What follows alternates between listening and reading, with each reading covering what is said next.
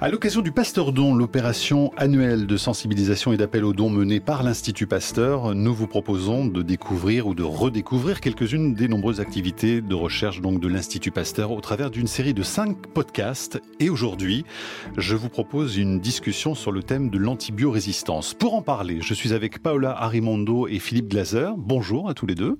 Bonjour Mathieu Vidard. Bonjour. Paola Arimondo, vous êtes euh, chimiste, directrice de recherche au CNRS et vous dirigez à l'Institut Pasteur une unité et un département qui travaille notamment sur la résistance aux antibiotiques. Philippe Glaser, vous êtes biologiste et vous dirigez vous l'unité écologie et évolution de la résistance aux antibiotiques et tous les deux vous coordonnez euh, l'axe du plan stratégique de l'Institut Pasteur sur l'antibiorésistance. Alors c'est un phénomène qui touche 125 000 personnes par an en France. Elle est responsable de 33 000 décès annuel en Europe et selon le rapport O'Neill de 2016, le nombre de morts pourrait dépasser 10 millions dans le monde en 2050 si rien n'est entrepris pour euh, stopper euh, l'antibiorésistance. Euh, Philippe Glaser, vous, validez ces chiffres?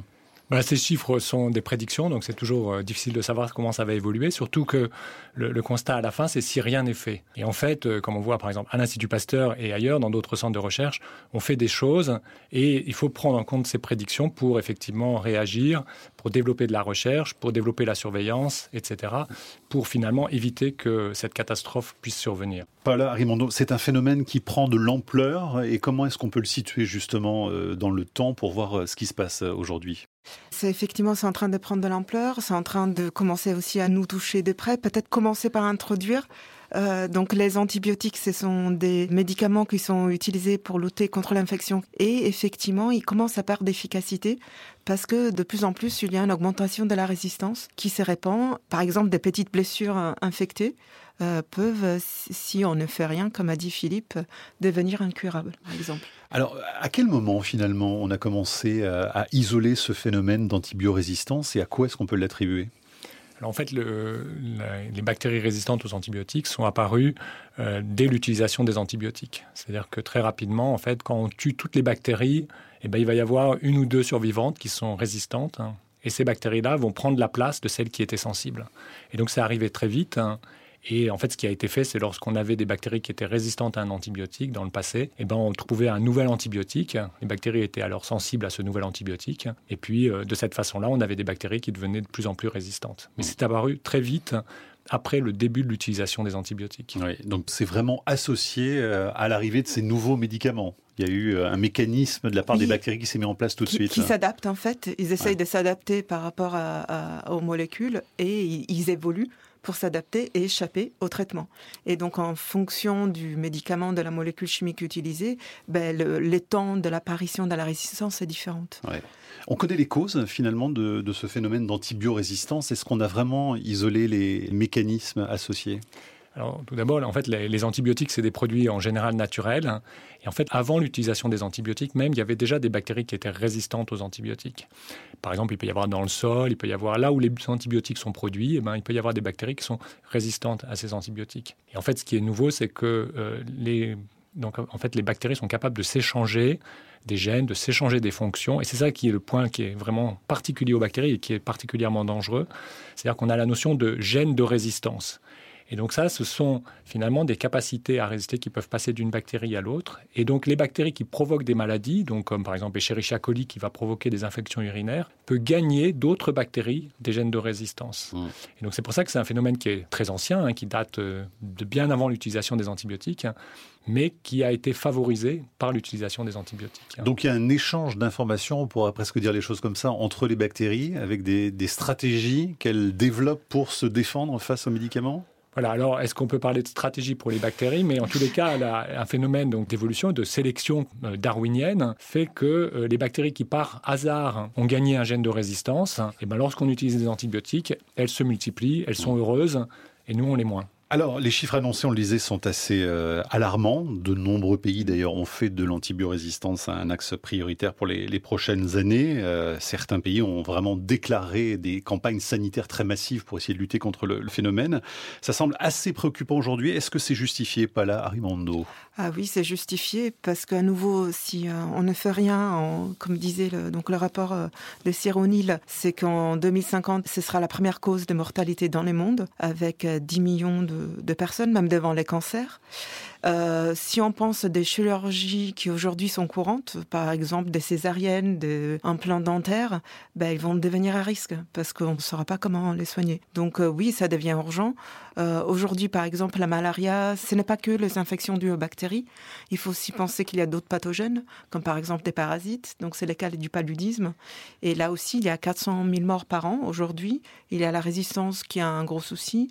Euh, la, résistance est déjà apparue pour les derniers médicaments qui a été mis euh, euh, sur le marché et donc ça va se répandre. En fait, ce qu'on réalise pas, je pense, aujourd'hui, c'est que ça peut toucher euh, chacun de nous, en fait. Moi, j'étais assez surprise de voir un collègue très sportif qui finalement a été touché. Moi, je m'attendais pas. Il a passé un mois à l'hôpital et finalement, il, était assez faible quand il est revenu. Il avait maigri beaucoup parce qu'il avait une infection qui était résistante aux, mmh. antibiotiques. Est-ce que c'est important, euh, précisément, d'informer le grand public sur, euh, sur ce phénomène ou est-ce que finalement, ça commence quand même à être assez bien perçu? Le public. Alors, je pense que ça commence à être perçu par le public, mais il y a quand même toujours une, mauvaise connaissance. Et euh, donc il y a certaines personnes donc qui ne connaissent pas vraiment le, mode de fonctionnement de la résistance ou le risque associé. Et euh, il y a toujours aussi un, mauvais usage des antibiotiques comme on dit. C'est-à-dire que par exemple il peut y avoir de l'automédication avec des antibiotiques. Et donc finalement de bien utiliser les antibiotiques, c'est vraiment essentiel pour une bonne santé.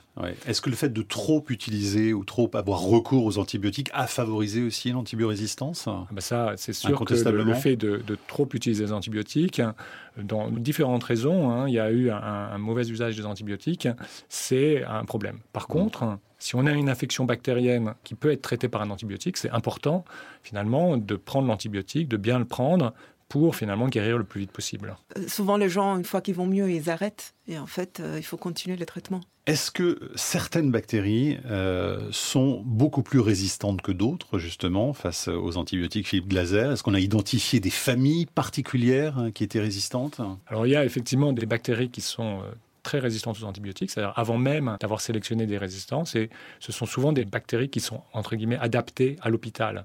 Donc si on prend des noms, il y a par exemple le pseudomonas, qui est une bactérie qui est extrêmement résistante, ou il y a une bactérie qu'on trouve fréquemment à l'hôpital, c'est les Klebsiella, qui sont très résistantes. Par contre, de manière surprenante, il peut y avoir des bactéries qui ne sont jamais résistantes à un antibiotique. Par exemple, la bactérie qui est responsable des angines est euh, jamais résistante à la pénicilline. Donc il y a comme ça, c'est quelque chose qui est très compliqué, mhm. les relations entre les bactéries et les antibiotiques et les phénomènes de résistance. Il y a des bactéries qui vont devenir très rapidement résistantes et d'autres, il faut vraiment beaucoup de traitements antibiotiques avant qu'elles deviennent résistantes. Et on comprend les mécanismes qui expliquent cette euh, disparité entre bactéries ou pas? Alors, ce sont des processus qui sont étudiés dans les laboratoires, notamment à l'Institut Pasteur.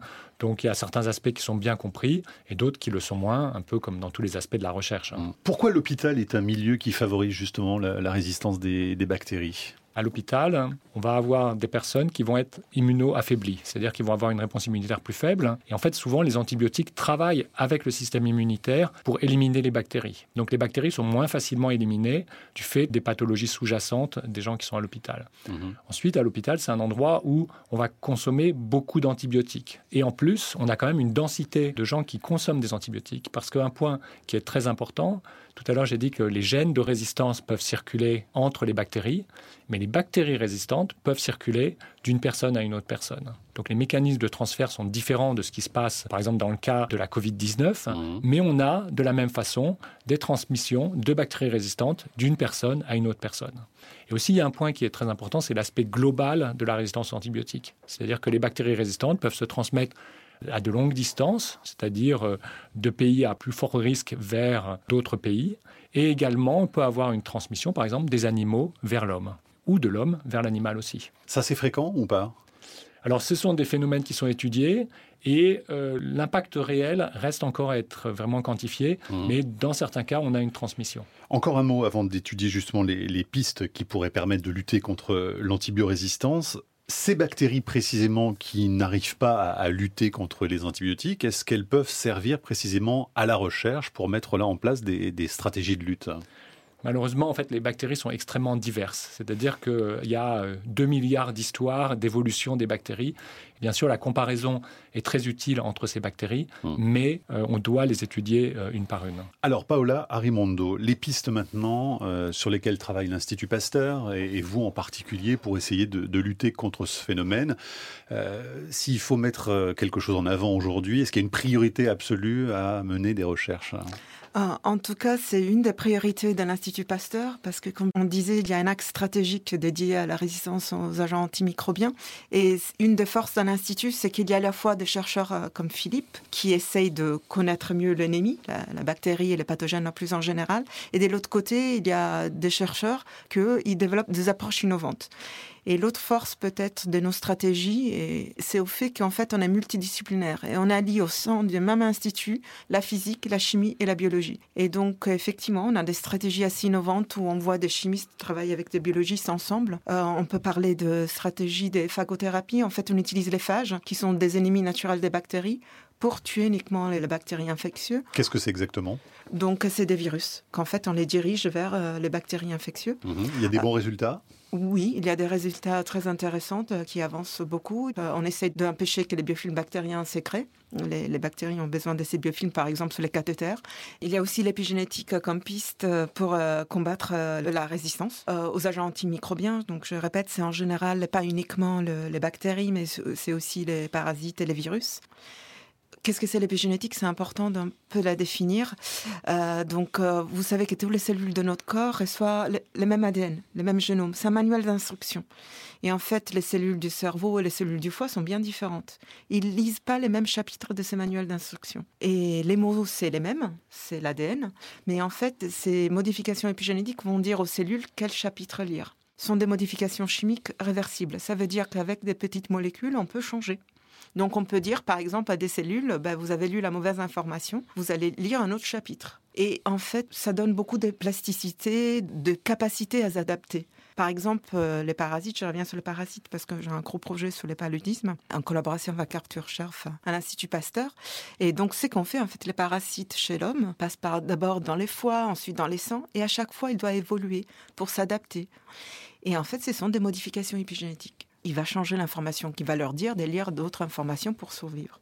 Et donc c'est ça, nous on développe de nouvelles molécules pour cibler et ainsi euh, tuer les parasites, euh, ou en tout cas l'arrêter et pas lui permettre de survivre. Ces différentes pistes, donc elles sont explorées en parallèle pour essayer d'obtenir des, ah résultats En parallèle, tout à fait. Et plusieurs personnes se mettent ensemble, plusieurs groupes avec des expériences différentes mhm. pour justement mener euh, ces, ces stratégies. Il y en a certains qui sont plus avancés, d'autres qui sont plus en amont.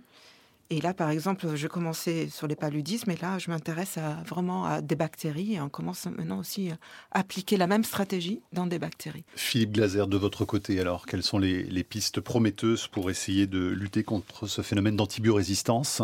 Alors, nous, de notre côté, on s'intéresse à comment les, bactéries euh, circulent et sont sélectionnées. Et donc, euh, l'objectif de notre recherche, c'est finalement de, de, modéliser ce qui va se passer en termes de transmission et de pouvoir définir des euh, manières de traiter ou des manières de gérer la résistance antibiotique pour finalement empêcher son développement et pour essayer, au final, d'inverser cette courbe et qu'au lieu d'augmenter, elle diminue. Est-ce qu'à la lumière de ces différents travaux que, que vous menez, euh, vous avez le sentiment que la, bataille, la guerre contre l'antibiorésistance est, est, facilement gagnable ou est-ce que les années qui arrivent vont être compliquées quand même alors en fait, le, point, c'est que la, une des difficultés, c'est que c'est un problème mondial.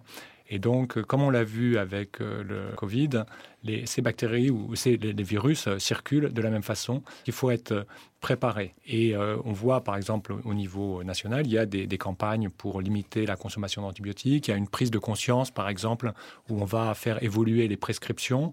Le, il y a 25-30 ans, on va prescrire beaucoup d'un antibiotique euh, qui est l'augmentin, qui est entre guillemets de deuxième front. Ouais. Et euh, finalement, maintenant, on consomme beaucoup plus d'un antibiotique qui est plus simple, l'amoxicilline, et qui, dans la majorité des cas, est aussi efficace. Donc, ce qui fait qu'on va sélectionner moins de résistance. Donc là, le, point, c'est qu'effectivement, on peut gagner cette bataille. Hein, et le point qui est important, c'est que le développement de nouvelles molécules, c'est quelque chose de très très difficile. Et euh, souvent, ça ne marche pas. Et c'est pour ça que c'est important d'être sur tous les fronts et de développer plusieurs pistes en parallèle pour de nouveaux modes de traitement, pour être sûr de pouvoir répondre à l'émergence de bactéries multirésistantes. C'est tout le travail de la recherche fondamentale aujourd'hui et le passage à la clinique, évidemment, pour des applications concrètes sur les, malades. Et ça, c'est un temps long, évidemment. Très long. Ben, disons optimistiquement, c'est 10 ans. Des fois, des produits, c'est même 20 ans. Donc effectivement, il faut considérer que les temps sont très longs. Et comme disait Philippe, ce qui est important aussi, qu'il faut un effort, une conscience mondiale. Merci beaucoup à tous les deux. Ainsi s'achève ce podcast et n'oubliez pas bien sûr que pour aider l'Institut Pasteur et ses chercheurs, eh vous pouvez effectuer un don sur pasteurdon.fr ou pasteur.fr.